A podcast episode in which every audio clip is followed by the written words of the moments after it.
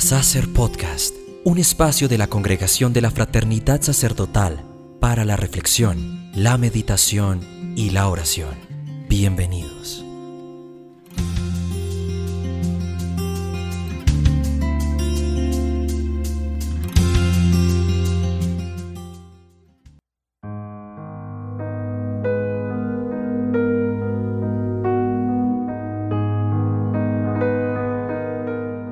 Para que la grandeza de las revelaciones no me exaltase, me han metido una espina en la carne, un ángel de Satanás que me apalea, a que no sea soberbio.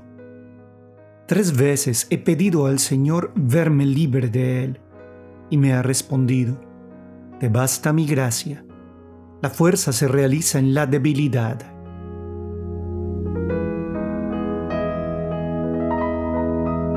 ¿Cuál era el aguijón de Pablo? ¿Cuál era esa espina que lo mortificaba? Realmente no lo sabemos. Desde tiempos antiquísimos, nuestros padres, santos, teólogos, biblistas, muchos han intentado dar respuesta a esta cuestión.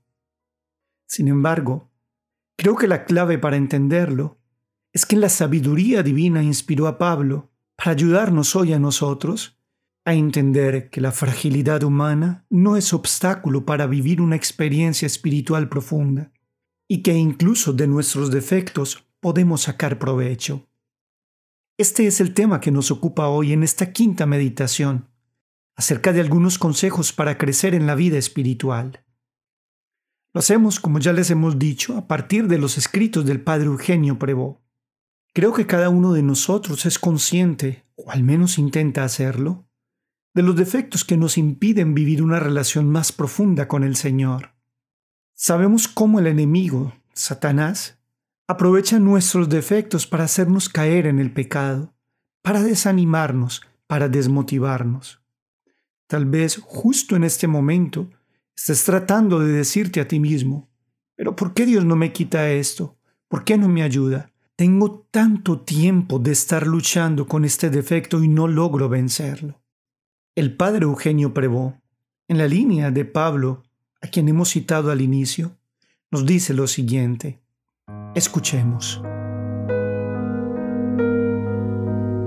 No olvides que frente a los propios defectos, hay algo más que hacer que ponerse triste o lamentarse. Para muchos es útil caer de vez en cuando. De lo contrario, estarían expuestos a creerse mejores de lo que son, y luego tal vez caerían aún más bajo. Reflexiona y llegarás a comprender que tus propios defectos te han servido para adquirir virtudes contrarias. Por ejemplo, si no hubieses notado el veneno del orgullo que hay en ti, tal vez habrías hecho menos actos de humildad. Por tanto, debes estar siempre muy agradecido de que Jesús te haya corregido aprovechando tus propias miserias.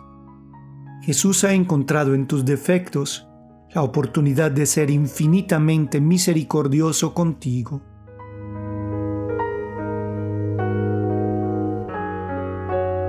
Estas palabras del Padre Eugenio me hacen pensar en una frase que escuché que parece que se le atribuye a Albert Einstein. Decía que en la dificultad está la oportunidad. Lamentarse demasiado por nuestros defectos no nos lleva a combatirlos, más bien nos ayuda a sumarle otro, el del lamento, el de la queja. Cuando un defecto nos lleva a caer en pecado y luego nos damos cuenta de ello, seguramente nos desanimamos, nos entristecemos. Si suponemos que la espina de Pablo era un defecto, descubrimos también que él aprendió que Dios permitía ello para purificarlo para ayudarle a no caer en la soberbia, a crecer en la humildad. ¿Eres malgeniado, perezoso, envidioso? ¿Eres una persona que critica con facilidad y cae en la murmuración? ¿O eres impuntual, desordenado, impaciente? Seguro que estos y muchos otros defectos nos entristecen, nos desaniman y hasta llegan a desesperarnos y más aún cuando estos se pueden convertir en vicio o incluso en adiciones. Pues entonces es muy importante que tengamos muy presente las palabras del Padre Eugenio. Para algunos es útil caer de vez en cuando. Ayuda la humildad. Así también San Pablo lo expresa. Me han metido una espina en la carne para que no sea soberbio.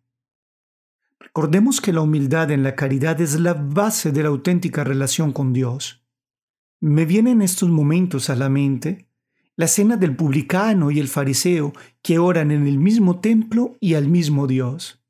Es una imagen que pone de manifiesto cuál ha de ser nuestra actitud frente al pecado, también frente a nuestros defectos.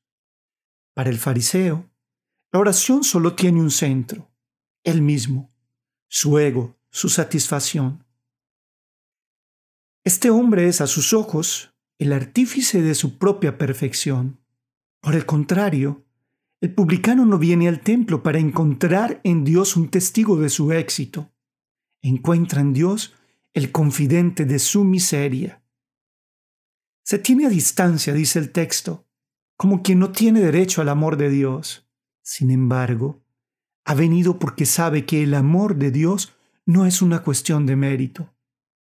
El publicano se abandona al amor misericordioso de Dios. Desenmascara en la oración sus defectos con humildad. Se reconoce necesitado de Dios. Es en esta misma línea que el Padre Eugenio Prevón nos invita a sacar provecho de nuestros defectos.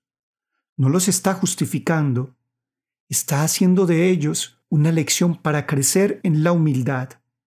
Como el apóstol, el Padre Eugenio Prevó descubrió que en sus defectos Jesús encontró una preciosa oportunidad para ejercer su infinita misericordia.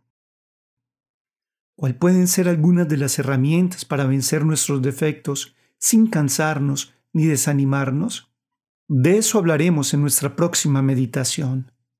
Que San José, quien sin entenderlo todo, aceptó con fe el misterioso plan de Dios y le dedicó toda su vida, nos alcance de su Hijo la gracia de la humildad.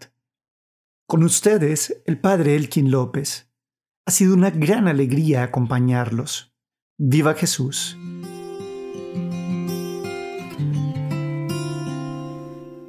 Este fue el podcast de la Congregación de la Fraternidad Sacerdotal. Gracias por tu sintonía. No olvides seguirnos en nuestras redes sociales y escuchar nuestro próximo episodio. Hasta entonces.